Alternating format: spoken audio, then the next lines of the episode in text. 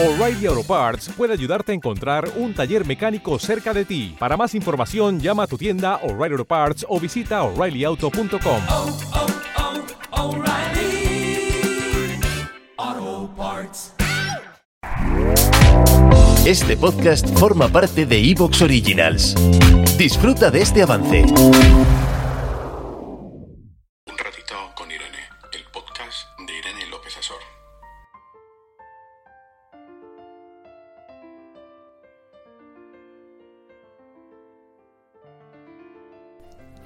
César Vallejo decía, yo nací un día que Dios estuvo enfermo. ¿Cómo os quedáis con esta frase? Una frase que da para pensar, o por lo menos así os lo intento o me gustaría transmitiros. Porque ¿qué pasa cuando tenemos estos periodos tan largos depresivos que no podemos con la vida, que ya no es una mala época, que ya va pasando los días, los meses y los años?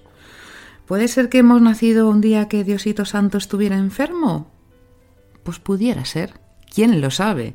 Pero igual, lo que nos ocurre es que tenemos un trastorno distímico, un trastorno que se define como el humor enfermo.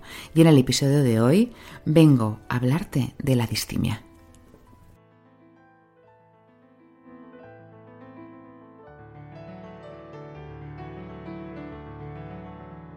¿Quieres ponerte en contacto con Irene para tener una consulta?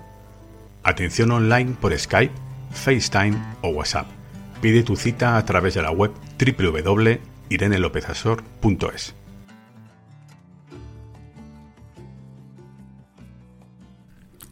Os ha dejado pensando, ¿eh? La frase. Porque la frase de César Vallejo, mm, yo qué queréis que os diga, cuando siempre hago un podcast y busco en proverbios o en frases, a mí esta frase me, ha llegado al alma, el día que Dios estuvo enfermo. Yo siempre digo que cuando hay una cualidad que no la tengo, digo, ese día yo no estaba en la cola mmm, de Diosito, entonces no me la dio. Pero bueno, más allá de esto, ahora os voy a hablar de, de este trastorno distímico, porque es no solo muy interesante, sino también es importante saber diferenciarlo. Pero antes de nada, vamos aquí con las, con las publicidades varias. La primera, os recuerdo que se abren las votaciones de los premios Evox de la audiencia. Os dejo en la cajita para poder votar a mis dos podcasts. Eh, un ratito con Irene, categoría Bienestar y Familia, y Escuela de Psicología, que me haría mucha ilusión pues, por el apoyo recibido, aunque empezamos la segunda temporada. Ya espero porque están grabados además, o sea, ya solo falta sacarlos un poquito del horno. Y solo comentaros porque sé que muchos os vais a quejar, que estamos muy lejos. Es decir, cuando os metáis en el link hay que ir para abajo, para abajo, para abajo. Y Bienestar y Familia estaría en la categoría 7 y eh, Escuela de Psicología, Mete, Mente y Psicología en la categoría 12. Dicho esto, agradeceros independientemente, además eh, ya sabéis que los premios y vos podéis votar a muchísimas categorías, con lo cual aquí no entramos en competencia, que esto es algo que nos da como mucha alegría. Más allá, vamos a más cosas. Y este, este, este, esto que voy a contar, mira, a mí cuando, cuando me proponen un patrocinador, la verdad es que me hace como bastante ilusión. Sobre todo porque hay patrocinadores que, que, bueno, pues que los conozco, que me gustan, que me gustan su contenido. Y justo, justo, este patrocinador es uno de mis favoritos. Porque además Comienza con una pregunta. Atentos. ¿Cómo estáis? Sí, sí, así, así empezamos. Preguntando cómo estáis.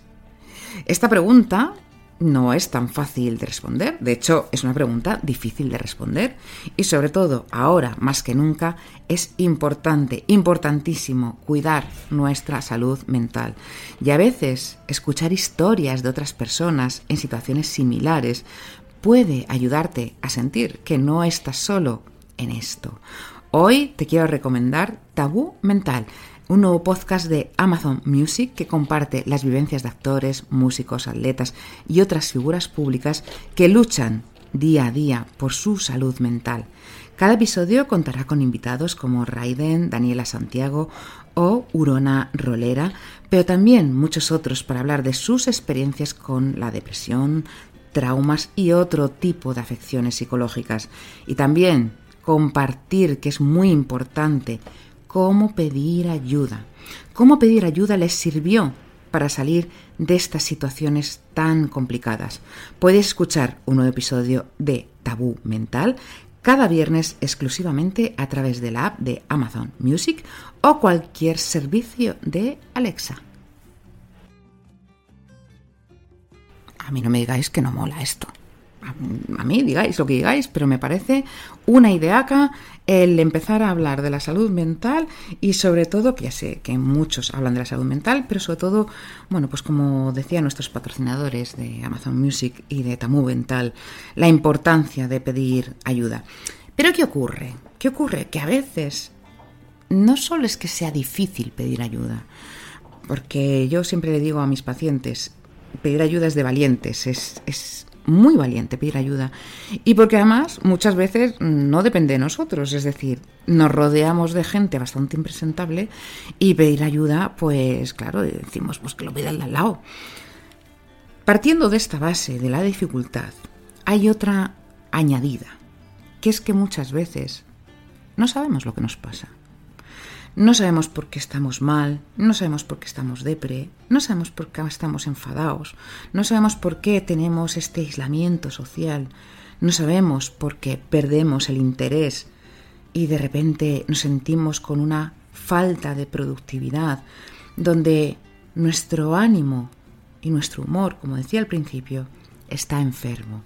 Y la distimia es un trastorno importantísimo para tenerlo en cuenta porque, y lo vamos a ver más adelante, pero ya os lo adelanto, es cuando ciertos trastornos depresivos se van cronificando.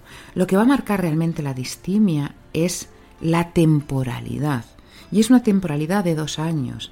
Es cuando dos años, durante dos años, no hemos levantado cabeza. Digamos que se ha cronificado.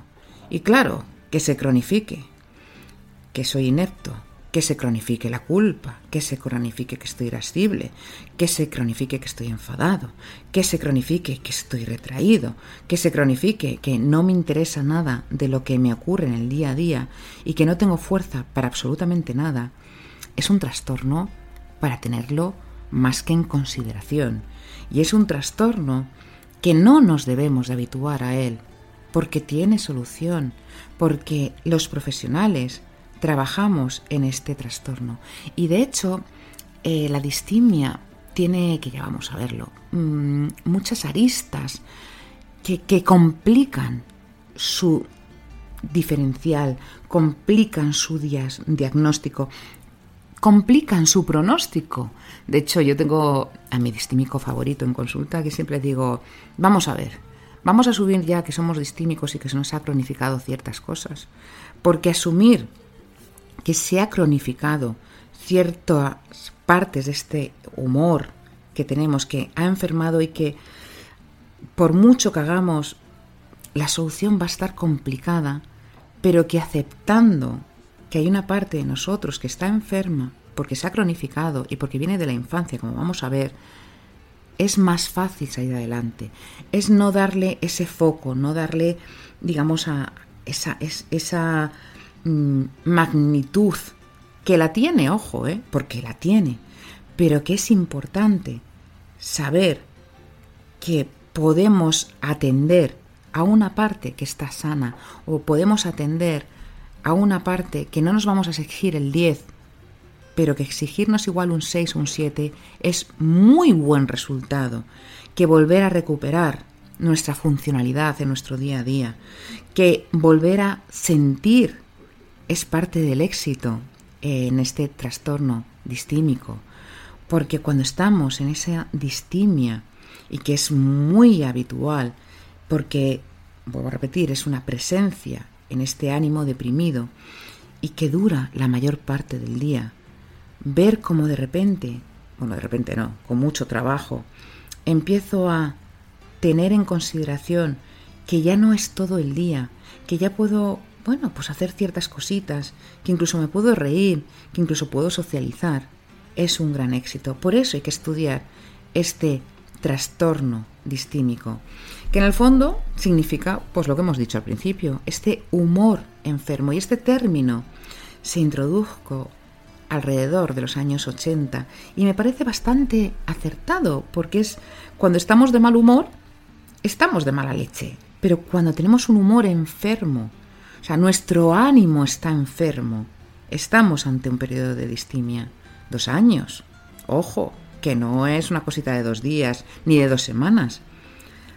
La mayoría de los pacientes que clasificamos con este trastorno muchas veces, y sobre todo en el pasado, para no estar tan definido, estaban denominados con esta depresión neurótica. ¿Qué significa esto? Pues mira, ya está, está con sus neuras, ya estás con tu victimismo, ya estás siempre deprimida. Esto yo lo veo mucho en consulta, sobre todo en, en mujeres, pero que sepáis que no hay diferencia en, en hombres y mujeres. Pero es cuando tenemos estos padres que se comen mucho la cabeza y que parece que no salen de esa depresión y que parece que por mucho que hagamos por ellos, no arrancan. Y decimos, es que está neurótico, está obsesivo, pero no sale de esa depresión. Claro, es que está con una distimia. Y hay que saber que está con una distimia para dar un tratamiento adecuado. Obviamente, ¿qué ocurre? Que muchos enfermos se acostumbren, se acostumbran a este estado. Y ya, pues, ¿qué te dicen? Alrededor de los 65 años. Bueno, es que he vivido siempre y no voy a cambiar ahora. ¿No? ¿Error? Claro. ¿Te está gustando lo que escuchas?